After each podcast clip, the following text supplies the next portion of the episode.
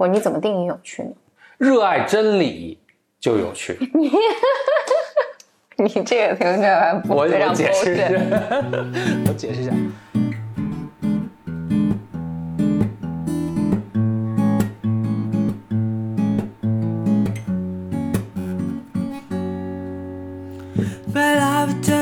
欢迎来到新的一期 Blow Your Mind，两个人的公路博客。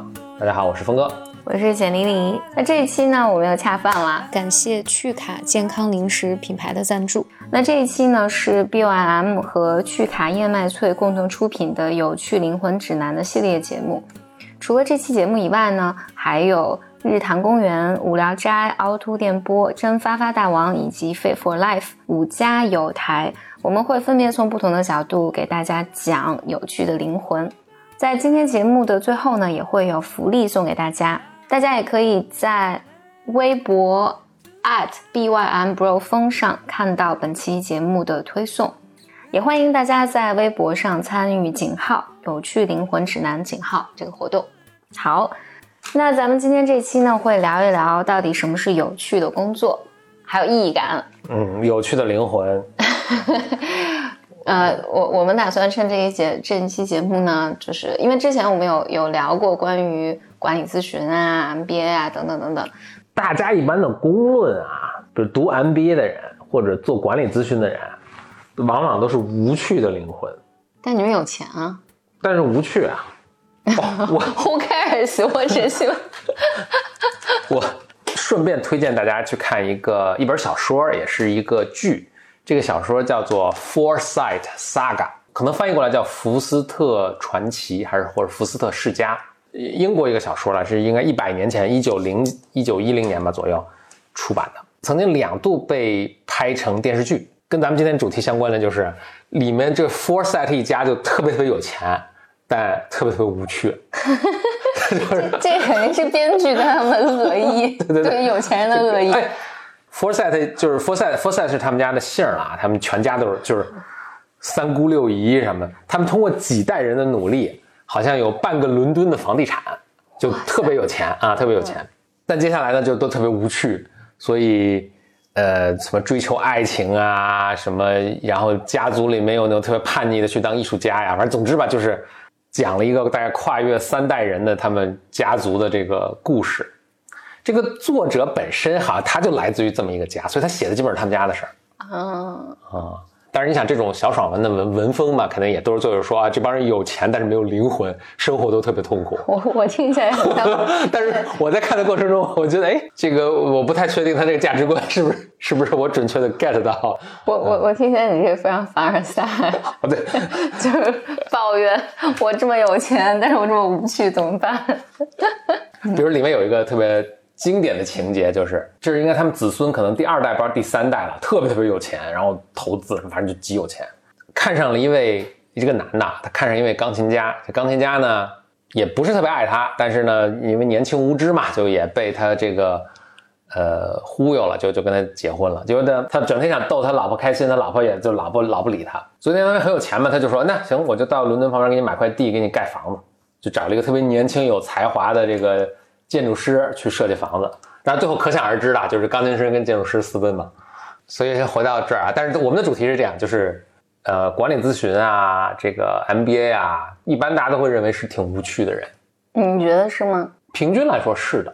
你可能没有见过其他的行业。但比如说我当年在读书的时候，学校里有各个不同的院系嘛，反正大家觉得最无聊的人就是写 MBA 的人。哎，你你这么说的时候，是我会有这个联想，就是因为大家都在学校读书的时候，所以大家不知道钱多么重要。对 大家，大家大家就是在一个就是、怎么讲呢，比较文青的这个状态吧。对然后只有 MBA，你学的都是商业啊，它需要你一些特别成成熟世界的一些规则，就显得更无趣一些。但我听你之前描述的时候，我我我我要那个接个点儿，我记得。有一次，我和那个就 Stan Stanford MBA 校友们开会，嗯呃，就校友们聚会吧。嗯我记得就是说这个什么，你去在斯坦福读 MBA 带给你最震撼啊，或者最有趣的事情是什么嘛？什么什么对你影响最大的事情是什么？嗯，就玩的还挺嗨的嘛。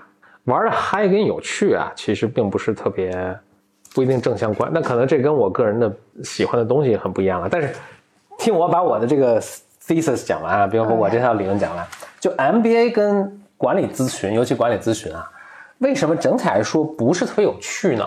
就这群人整体来说是一个比较中规中矩的一群，嗯，就是人生的那个在不同阶段的这些标签啊，都要收集好。比如我上了好的小学、好的中学、好的大学，找到了好的工作，然后上了好的 MBA，然后又去了管理咨询。就我怎么听都这么凡尔赛呢？你可能要解释一下凡尔赛，因为等我咱们这个节目放上去之后，可能几年后大家都会在听到，到时候大家都不知道凡尔赛文学是指什么。凡尔赛文学学就是看起来在贬低自己，但其实里面有很多很多褒奖自己的东西。我前两天有感而发，发了个微博，就是说什么呢？说你人生收集这些标签啊，收集到一定程度就适可而止了。我觉得差不多二十五到三十岁的时候，就收集差不多就适可而止了，往后就不要再收集这个标签了。嗯我指这个标签是特别狭义的一个标签，什么名校啊、知名公司啊、，title 啊 title 啊什么这种东西。因为我看到一些人啊，尤其可能我在这个圈子特别容易看到这种人，不停的在收集这些标签儿。就你去看他的简历，或者你看他的，比如名片上给自己印的 title 啊，或者什么的，一长串儿。我在某某名校读过什么，然后我就参加了个什么著名俱乐部，然后他，你就能明确感到这用力过猛，就是不别往这个方向再用力了。我我倒有一些 sympathy 在这上面，我觉得他倒不是用力过猛，而是他真的不知道自己什么对于啊，自己重要的。嗯嗯是嗯嗯，那就那可能就是更一种同情了，就是你你都到这岁数，你还不知道为什么我说，比如说二十五或者三十岁以前收集这个还是重要，就是你这个还定义一些你的圈子，就是因为你确实在二十五、三十岁以前，二十五岁以前连前额叶都没发育好，三十岁以前基本人生都很迷茫，所以你不知道该往哪个方向用力的时候，但这也不是说这个你其实知道会更好，但如果你真的不知道的话呢，情有可原，并且呢，那你就去努力的往一些世俗意义上的好的这个标签啊或圈子去发展，嗯嗯。这个都是我觉得回报都是正的，嗯嗯，就是这是是有价值的，嗯，但是你说的是说 eventually 你要就你得把你的力长出来对，对对，你得把你的劲儿用到一个还是一个创造价值的一个地方，就不光不光是对自己啊，可能对社会啊，对你嗯。在的行业啊、公司啊等，这个还是挺重要的，别不停的去收集这个标签了。当然我，我说这个也稍微并不见得客观，就可能就可能有些人收集标签儿也也只是个副产品，就他确实是特别热爱管理咨询，一直在这个行业这个耕耘啊，然后不经意间呢也收集了这么多标签儿，那就这是个别现象啊。那回到说管管理咨询这个，为什么这帮人不是特别有趣啊？你看有几点，从中能看出几点啊。一点是就很保守，特别接受社会给予你的价值观。社会说做这些工作好，就上这些学校好啊，就是要经历过这些的筛选好，你就都去很服从、很接受、很接纳。其实当然就这些人去就是人都是非常好的人，而且是社会特别需要这样的人，这是社会的中中产阶级的中流砥柱，就是啊，他们要。但呢，就个体来说呢，就不见得特别有趣，特别跟我们今天的话题相关的啊。就管理咨询还有 MBA 这些，这也不知道是优点是缺点了，体现出了极大的对 bullshit，又称 horseshit 的承载和容纳能力，海纳百川，哇，bullshit 来呀、我天，我全都能给容纳下，宰相肚子里能撑船，这是说。你你来解释一下。解释一下。那回到这个呃，一个叫呃 Graeber 吧，这应该叫 Graeber 吧，Graeber 的他的一本书叫做书叫什么来着？Bullshit jobs，哦，对，Bullshit Jobs。他说世界上这是个英国人啊，哎，是个英国人，美国人，他好像是美国人，后来在英国工作。他说世界上有好多 Bullshit Jobs，首当其冲就是管理咨询，但是他还说了一些其他的，他还说好像什么什么 PR 类似这种工作，他觉得全是 bullshit。他说世界上充斥了大量的 bullshit jobs。他本来是写了一篇小爽文就这篇小爽文就火了，我觉得引起了很多人的共鸣。后来又把这篇呃小爽文呢延展成为写成一本书，好像也叫反正 bullshit 什么。他整篇文章呢就分析了半天，首先给 bullshit job 做一些定义啊。他定义就是这个工作本身没什么意义，做的人呢也知道它没什么意义，但是呢大家也就心照不宣的就继续做下去。管理咨询是一个特别典型的这个哎，我觉得这世界上很多工作很多工作者，嗯，所以他的他的惊叹于的，就是说可能这个这种 bullshit jobs 都已经比真正有产出的工作都多很多了。他觉得大多数的这种什么行政管理啊什么，全基本全是全是这种这种性质的。他先定义，然后呢又做了一些解释。就他认为，哎，他是一个人类学家还是个社会学家？人类学家好像是。所以他从一个很宏大叙事角度来说，为什么会存在这些 bullshit jobs？他的解释我其实不太赞同。他解释好像说，资本家，因为他毕竟是从一个欧美的角度去去看这个事儿。他说，资本家为了，哦，他的宏大叙事是这样的：在几十年前，大概在比如二战二战之前，就当时科技不是大发展吗？工业革命啊什么，科技大发展，所以人们很多人都有一个愿景和预测，说再过几十年，我们都可能不用工作或者工作很少时间。然后享受这个工业革命啊，什么第三次、第四次、第 N 次工业革命产生来的劳动果实啊，我们就不用不用再工作那么辛苦了。结果这事儿完全没有发生，不仅没有发生，人们现在工作还越来越忙活了。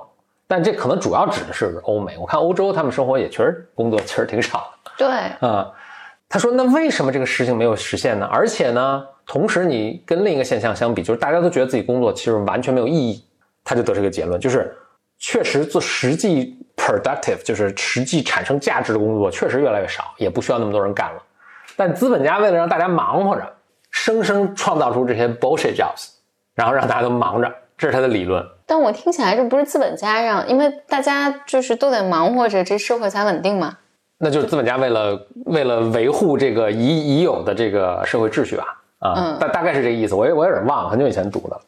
我是年轻无知，然后读了产生巨大共鸣的时候读的，现在我已经不是完全认同了。但他这个就不是说的很通啊，因为你说资本家盈利是，就资本家的目的是为了赚钱，然后我让让大家都去忙或者 bullshit job，然后并没有产生最真正的价值。这就就咱们假设所有资本家都是这样，但如果出了一个比较开明的资本家，说哎，我们来更多的人做一些有意义的工作，他只要比别的这些特别平庸的资本家做得好一点，那他是不是就把别人都打败了，对吧？嗯，当然可能 Elon Musk 就是这么个人。那总之吧，所以他的这个，他也毕竟还是一个就象牙塔内的一个人，他自己也没有没有在公司工作过，所以他的这套从外面去看这个资本家整天在想什么，这个我觉得不是特别准确。嗯，但是他他这个东西之之之所以产生那么大共鸣，就是他说这个 bullshit jobs 还是非常直指人心。我就把我的整个一个结论说一下吧，结论就是，OK，MBA。consulting 这些人不是特别有趣啊，不是特别有趣呢。原因是就是一是很保守，他们对自己的人生并不 take 什么很大的 risk，然后呢特别接受就最中规中矩的这些价值观，当然是非常必要的，但是就导致他们不是特别有趣。然后呢，还有一点就是，我觉得跟前面都是相相相关的啊，就是由于他很保守，不愿意 take risk，不愿意承担风险，并且特别接受主流价值观，所以导致呢他对这些就他们工作中的这些 bullshit 的这些内容。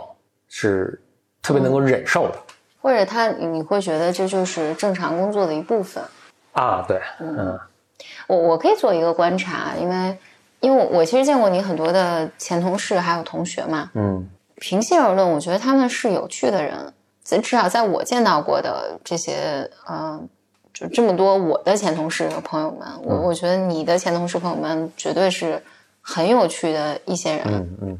但他们确实有一个共性，是我觉得他们是在非常比较年轻的时候，就二十岁、三十岁出头的时候去，比如说他在管理咨询里面工作，或者他们在去名校读完 BA 等等等等。但是后来他们都离开了这个。对你见到的都是不是已还没有继续做管理咨询的人？对对对，所以是比较有趣的。对，我觉得他们都离开了这个行业。就是，当然离开了，并不一定你过得更好啊。我见到有很多是被很多生活反复碾压的，对对对。尤其是，其实应该是平均来说过得更差。尤其就就从经济收入啊，或者这些，尤其是我记得，因为前几年一三年、一二年、一四年左右，那个时候因为整个那个这个投资的兴起嘛，大家也特别喜欢投投那些。有些标签收集的比较完整的，对对对，呃，这些人出来创业，尤其是投呃斯坦福 MBA 嘛，就特别多。但我之前也提到过，我觉得好像在 BM 里面提到，还是写写的时候提到过，就是我们差不多就这几年每年都会 和这群人，反正不管什么啊什么情形，反正就大家聚一次，对对对。然后聚的时候，你就会看到，我看到的就是大家会。越来越被生活碾压，以及也变得无趣了。无趣，我觉得没有，我觉得并没有变无趣。但是啊，当然，一方面从消息层面上来看，就是当年大家给你的这个光环，或者认为，比如斯坦福 MBA 啊这些，你你应该是人中龙凤啊。嗯。然后就是这么多年过去，大家可能发现你你你你在整个中国市场上创业，你并没有什么优势，而且你以为引以为傲的优势，其实是你的弊端。嗯。我觉得大家是慢慢开始面对和接受这个现实，包括接受。你可能不是人中龙凤这个呃这个状态，我觉得这个是。但是另外另外一方面，我是我是觉得这些人是挺有趣的，因为他们无论从他的知识上，还是从他的学习能力，还有他怎么去处理他的人生的这包括处理失败的方式，我觉得他们是有趣的。嗯嗯。我纠正一下我刚才说的这个什么啊？我觉得在我我在看，比如说管理咨询师 MBA，其实 MBA，首先我读那个 MBA 特别不典型，我读那个 MBA 还真的还挺有趣的，但大多数 MBA 是不是那么有趣的？就我看到的是是可能是这样，就是你见多识广，咱们就是我说管理咨询和或者 MBA 什么，这只是一个就一个类型啊，就还包括很多啊，就是比如你可能去保洁可能也是这样，或者你去做投行什么也是这样，就是哇，其实你非常见多识广。你是占有在至少在那个年龄阶段，咱们就说三十岁以前，其实是有好多好多优势，占尽优势啊，占了好多优势。我觉得更多的是一种遗憾。我想表达的是，就是可以更做一些更有趣的事情。有些人也确实做了，就是简历刚才描述的这些人，嗯，然后也被碾压呀，什么以前的那个觉得金石而昨非什么的。但这个都不重要。我我想反过来想说的是，如果你去看那些更人生做出更一些更有趣的选择啊，呃，一首先我觉得这个要特别说明了，这个选择都有巨大代价。嗯，就是你想，你想过一个有趣的，对你能不能凭什么你做有趣？对啊，为什么就是那么多人芸芸众生，为什么你要过有趣的人生啊？你肯定要付出代价，而且你想要更有趣，你付出代价更大。嗯，而且有时候付出代价还不见得有趣。呃，所以这个，这个是哎，Paul Graham 曾经说过特别有趣的一句话，意思也是就是东西都有有代价的。他他当时面对的说的是，就是听他说话这些对象的是。呃，软件工程师，嗯，所以 p o w e r 就跟他们说说，你看什么样，就是大家都在找工作嘛，你看什么样的工作是收入最高的，是到银行里去做那些什么维护那些老的那些，就银行的系统，你知道更新也很慢，就维护那些老的什么系 Java 系统的什么叫 Legacy Code，就是那种积重难返的那个老的代码，去维护那个是收入最高的。因为他最无聊的，因为最无聊，对，就是 exactly，就是最无聊，所以他为了让他不仅最无聊，而且甚至是损害你以后再去获获得新的机会。对对，就是因为你并你的技能并不什么，就是你以后在市场上价值是会贬低的，所以你的雇主为了弥补这个，他给你这么高的工资，嗯，你就给你高的工资是有有原因的。什么什么工作是最收入最少的呢？有创造力的，对，就是。p o w e r 当自己在做的事儿，开发新的编程语言，嗯，这个是最需要创造力的。但是如此就是大家趋之若鹜的去，哎，趋之若鹜有这个词吗？有啊，趋之若鹜的去为了干，就是为了自己制作开新新的语言的开发，就大家 do it for free，嗯，没有人会给配你去给付你工资去干，就是你想干，你自己业余时间干就完了。嗯，因为就大家业余时间干也干，我不拿钱干也干，因为我就觉得这个东西特别有趣，就是确确实特别有趣，而且你在设计过程中你的技能特别提高，或者你曾经设计过什么，就是你开发过一个什么新的语言，这个是在市场上被 highly value 的，被特别赋予很高价值的这个技能。嗯嗯，你以后再找，所以就换句话说，什么就是人都是都有，就是你做的什么这些选择都是有代价的，有些代价是你不是那么明显。这个是 disclaimer 了，就前提你要意识到你做这个选择是有代价。但是呢，但如果你已经决定能愿意付出这样代价，就是你怎么能够什么样的人会有勇气真的去做这种选择呢？我发现就是那种对 bullshit 的容忍度很小的人。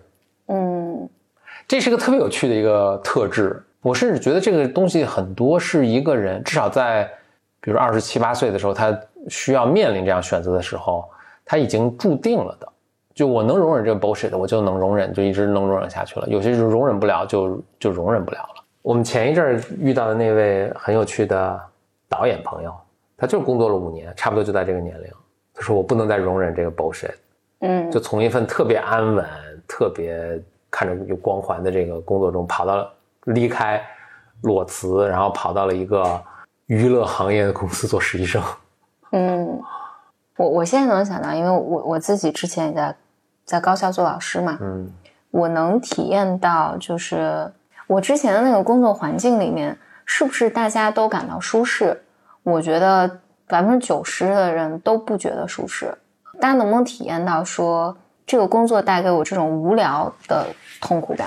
嗯大家都能，但是确实，我觉得对于我的疼痛感，没有那么疼，不不，对于我的疼痛感就是对你来说是更厉害的，对对但对是以其他人至于我觉得，我觉得这份工作要把我杀死了。嗯呃，但是大家，呃，我当时有包括有一些前辈啊、同事跟我聊的时候，他们大家都会，比如说我说这件事情或者这个思维方式令我很痛苦，那我会想知道你们怎么处理这种痛苦感。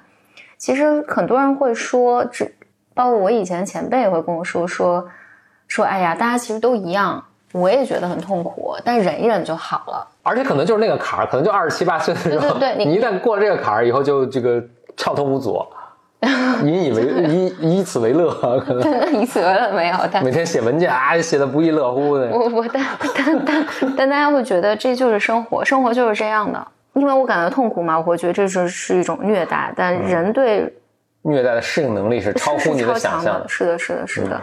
你你会说服，你会讲一个故事。其实不管你是你做什么样的选择，你最终你都会给自己讲一个故事，说这个故事是让我变得更有趣，或者这个故事是人生就是这样的，就是我只要用更大的耐力来忍忍受它，我就能得到更多的我想要的东西。我觉得最终都是一个自我叙事的方式。这个就像《The Matrix》黑客帝国，嗯你看 Neo 那主人公，嗯他生活在这个虚拟现实里嘛，嗯他就老觉得隐隐不对，隐隐不对。换到咱们这个场景上，可能就是人生的意义何在？哈，我在做什么？老觉得隐隐不对。然后当时他就面临，可以，他也是二十七八岁的那个样，就从这儿从那个荧幕上那个形象来看，二十七八岁那个样子。哦，对他，哎。哎，我现在觉得那个电影可能真的就是在影射这个东西。他也是在一个大公司里面当程序员，嗯 然后其中还有一幕嘛，一镜头一开始的一幕，就是他还迟到了，因为他整天在外面探索这个世界是怎么回事。早上迟到，迟到了，他那个老板就说：“你不能迟到啊，你迟到我们公司怎么管理啊老板说的没错。”对，对都没错，就是你做管理咨询也没有错。你你能不能以后不要再迟到，对吧？你你要再迟到的话，你这工作就不保，没法保证你在我这个工作。特别典型的就是，当然他在里面刻画这个特别典型的一个特别让让人烦的老板和他这个自由的灵魂之间的一个冲撞。结果呢，他就接下来面临人生一个重大的选择，一个红药丸和一个蓝药丸啊，是红药丸、蓝药丸。吃了一个药丸呢，就能看到，就是展开神奇之旅了，就是生活变得无比有趣，但是要付出极大代价。你吃那个蓝药丸呢，就回到原来的这个虚拟现实中的生活，并且会忘掉，嗯忘掉以前的这些由于不知道我们这世界是怎么回事产生的这些疼痛和疑惑。他选择哪个？他是英雄人物嘛，自然选了红药丸。但我能想象，里而且里面有一个一个人物，就是我能想象很多人面临这个选择的时候就选择蓝药丸了，而且里面还有一个人物是他当时也是选择红药丸，就是他这个可能对很多人都做这个测试。你说红药丸意思是去哦，就去了去去了英雄之旅了啊、嗯很多人都选了红药丸之后呢，你可能还有后悔的。嗯所以，所以里面还有一个角色是他选了红药丸后悔了之后，他把他们那个团队都出卖了，为了是再重新吃个蓝药丸，把以前的事儿都忘了。嗯嗯，我接下来讲一下，就具体管理咨询中是什么工作的哪些部分让我觉得特别 bullshit。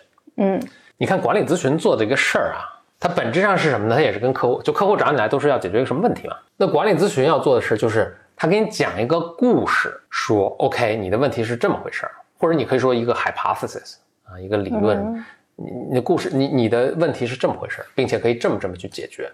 这听着呢还都也 OK 嘛，而且它后面啊，它还有很多科学的外衣，它有很多理论啊，还会去找很多数据啊什么的。但对于我一个，特别是特别当时啊，特别 scientific minded，我是特别受科学训受科学训练，就是你完全能看到这个都是一个自圆其说的一个故事。嗯就你同样的数据，你怎么说都行，你怎么把它联系起来都行。比如说我们最近那个，呃，说，比如说随便举一个 very hypothetical 的一个例子啊，就是一个假设的一个例子啊。比如我们发现最近我们这个销量减少了，怎么能解决这个销量减少呢？然后我们就去看看数据，看数据，数据嘛基本上还是靠谱的。我们说哦，比如说中产阶级现在买你们家产品买的少了，那接下来其实我往任何一个方向说都可以。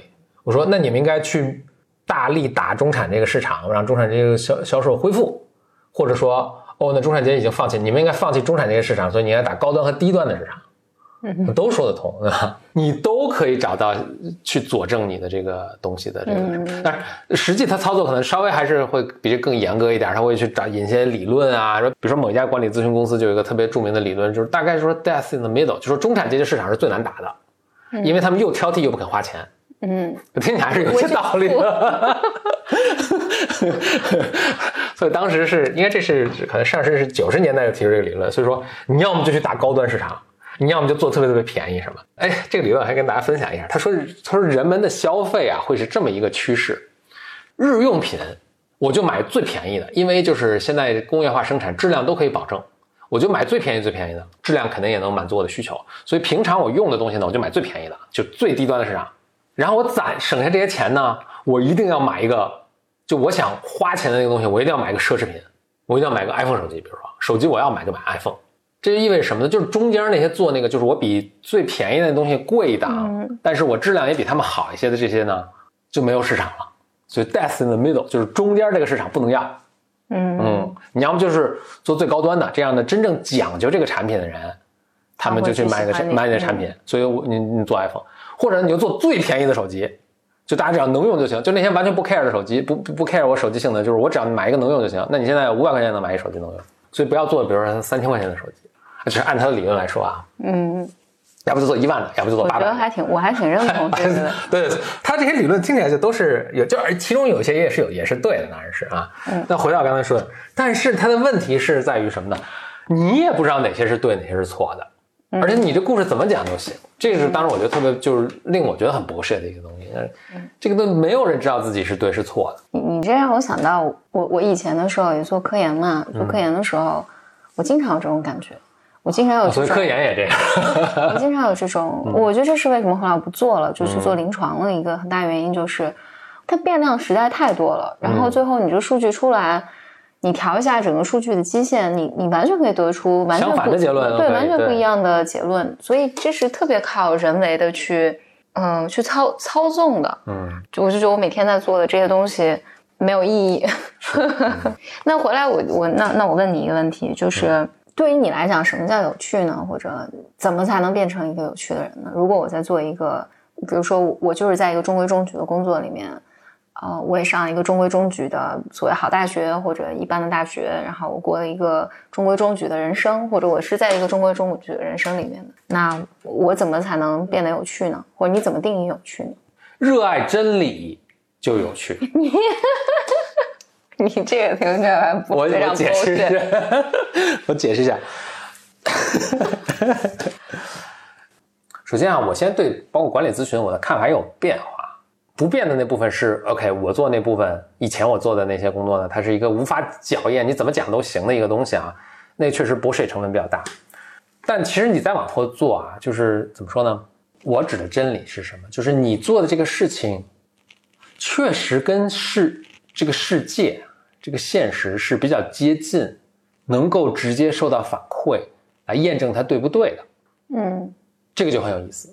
我觉得它有意思，是因为当我能验证自己真的是对的时候，我就又窥探到，我又看到这个现实中的一些运作的规律，我对这个世界的认识就又更深了一点。嗯，这个就很有意思。所以，比如说我如果是呃写一个产品文案，我去做 marketing，我写产品文案，那我能很清楚的看到我写成什么样。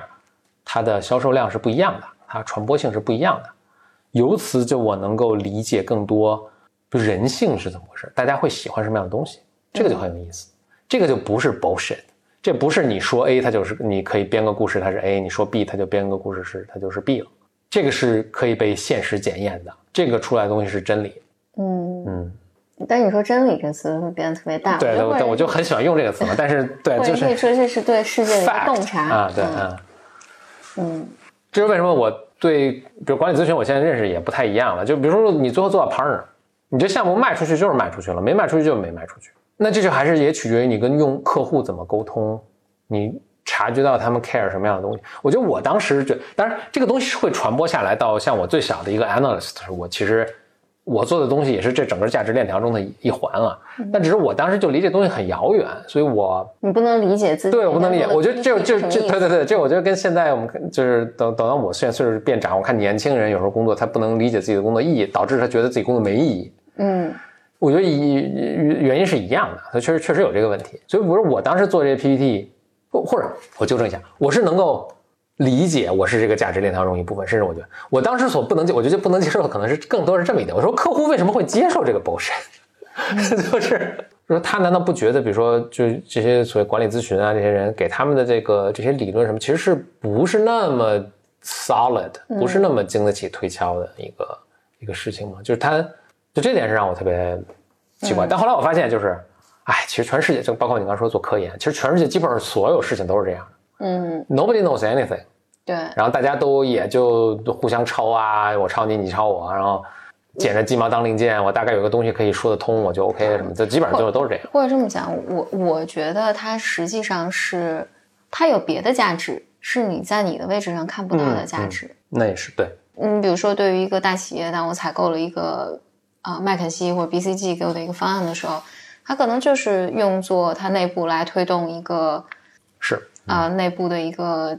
什么项目？嗯，就是他的目标并不是真的你要来解决我我提给你的这个问题。当然，这可能是世界运行的一部分，它会变得更复杂。我觉得什么是有趣的，是和你刚才说有点像，就是一个人对于世界或者对于自己有洞察，我就觉得都挺有趣的。因为如果你在用心的去，我说出来这个很水，跟你刚才说那个真理差不多。就是啊，这是不不是一家人不进，不是不是一家人不进家门了。我是说，如果一个人就我不是循规蹈矩，我不安于循规蹈矩的生活。我解释一下，这个外在形式上，你有可能还是中规中矩在生活，但是你内在其实是你有对世界有更多的理解啊，有更多的洞察，而且你对自己有更多的认识。我觉得这个人就一定会有有趣的部分显露出来。你比如说，我我在想，比如说一个人做了一个看起来很炫酷的工作，他可能去什么地方旅行啊，去什么什么什么，就看起来很炫酷，但他仍然，嗯，对他仍然有可能是一个很无趣的人。就像这就像你刚才讲的，他在啊收集自己身上的标签啊，我一定要去清迈打一卡，我要去南极打个卡，就这样。对对对对，说这样来证明我是个有趣的人。嗯，所以我我觉得在这可能想表达的是，即便你被困在一个。看起来琐碎和无聊的工作里面，但实际上，这个像我们这周录的那个 BOM 的职场里面讲到一点，就是在这些琐碎的工作里面，它仍然是有很多你可以发挥的空间的。嗯，就像你在一个花店里面做特别简单的运营、拍照啊什么的，这仍然可以使你，比如说发展出新的兴趣来，你你仍然可以会去想。我到底要拍什么样的照片，做什么样的活动，能带来什么样的给这个花店带来什么样的收益？人们喜欢什么东西？嗯，包括在这里面，你也能得到一些关于你自己的认识。我觉得这些可能是从根本上使你的生活变得有趣的一个思维方式吧。嗯嗯，你说这让我想起，就我们，别说我们了，就我。嗯，你说这让我想起，我会觉得什么样的人有趣？一种是我很喜欢这个人，那他说什么都有趣，比如你。你说什么我就，或者比如说当时突然撒狗粮了，或者比如当时我跟你讲群论，你也觉得很有趣，那是被有趣吗？对吧？就因为那是因为我的前额叶没有在工作，对，就因因为你你喜欢我这个人嘛，所以我说什么你都觉得有趣啊。我说群论你也会觉得很有趣。第二种有趣呢是哇，它还能让我看到一些新鲜的东西，而且这新鲜东西不仅仅是说 OK，我去了一个你没有去玩过的地方，那就是仅仅是一个 fact，不是一个就是。简单的新鲜，而它它带来的这些东西是能给我带来一些洞察的，让我能够，你记得我以前说看那个一个编程课，就 MIT 那个编程课啊，SICP 那个编程课叫什么？Structure and Interpretation of Computer Programming Language，就是什么电脑编程的结构和理解。就我看这课，我不仅仅是学会了多一门编程语言，而它重组了我对编程的理解。对，嗯，这个特别，就它能带来一些洞察。嗯，这个就特别有趣。你能给别人带来洞察，那取决于你自己对这个世界、对你做的这些东西的。我觉得是个思维方式吧。嗯嗯嗯。接下来是广告时间，但是不要走开，有很多的优惠。我们这一期的赞助品牌趣卡燕麦就是这样一个品牌。非常有趣的品牌啊！呃，我，这这我认真的讲一下，因为啊那个、这个趣卡燕麦，我我是最近吃了几几个星期了。啊，我我最近这个中午一直在吃它。正常的燕麦其实是吃起来就挺无聊的嘛，就没有什么味道。嗯但是呢，嗯，但是咱们的趣卡燕麦脆呢，它是三维低温烘焙，而且它把很多零食的口味融入了燕麦脆，所以虽然是平淡无奇的燕麦，但是非常好吃。我说一下我吧，我我最最近中午就是每天吃一两包。嗯，嗯，它就有不同的吃法嘛，有你可以泡牛奶或者泡水或者温水都可以，但你也可以就打开干吃啊。嗯我都是打开我就打开干吃，嗯就像零食一样吃，还挺等于代餐了。对对对，嗯也好吃，很方便，也还挺好吃的也的。好吃。然后呃它它替代的是我的那个嗯零食，有时候替代是早餐，嗯嗯。每当我工作中觉得无聊的时候，你就去去卡燕麦脆。对，我就打开一包去卡燕麦脆我，我我在吭哧吭哧的咀嚼声中，我就又 感觉啊，还很有意义的，还是。嗯，哎，我我我可以再分享一个呃小东西，就是我一直在做心理咨询嘛，你是说你给别人做，还是你自己在接受对心理咨询？我我一直在心理咨询这个领域领域里面，嗯，嗯深耕这个领域的 简历里，从我们这个专业角度来看，总是看说人的情绪都是和你的人格结构有关啊，然后你经历过什么样的事件、什么样的创伤啊，长期的、短期的等等等等有关。而在灵魂这个层次去探究对。对对，情绪的层次的。然后我记得之前看过果壳一篇文章，还是当时刷新了我很大的认识，就是大大意其实跟吃饭有关。对，嗯大意就是他说一个女性，她总会出现这种精神分裂的症状，就被害妄想的症状。呃，然后后来发现，就他反复的吃药啊什么的，好像也没有特别大的作用。然后后来发现是因为他不能吃面，我现在理解应该是不能含麸质吧？反正就有些东西它不能，对对就是它过敏，它不能吃。对，所以他一吃面，他就会出现那个精神类的症状。嗯当他不摄入面的时候，他精神类的症状就会缓解。嗯这个还是当时带给我很大的启发。我觉得是差不多几年前开始，我非常非常在意我吃什么东西。我自己现在看来，就是吃的健康是非常重要的。嗯，然后它包装又特别可爱，是好多漫画师画的非常有趣的小图案。你刚刚说这个，就是现在也有一个思潮吧，就嗯大家觉得这种情绪上的很多变化，都跟其实是有一个物理的基础或者生物生理的一个基础，那嗯就是跟你吃喝拉撒都有关系，特别是就是嗯比如睡眠啊。或者吃什么东西，就很多人像你刚才举的例子很极端啊，他一吃这个东西他就怎么产生极强的反应。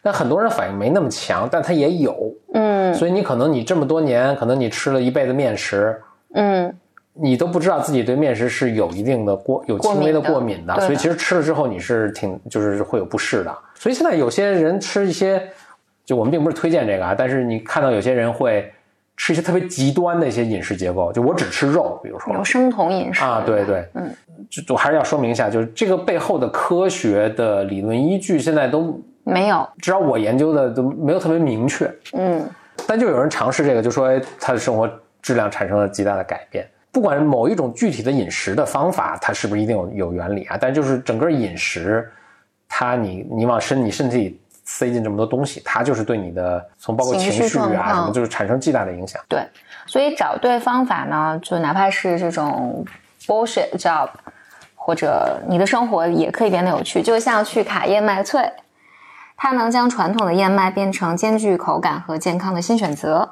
同时呢，有趣的灵魂其实也是一种积极探索的生活态度。就像趣卡燕麦脆最近推出的新品叫做趣卡动力脆的插画包装一样。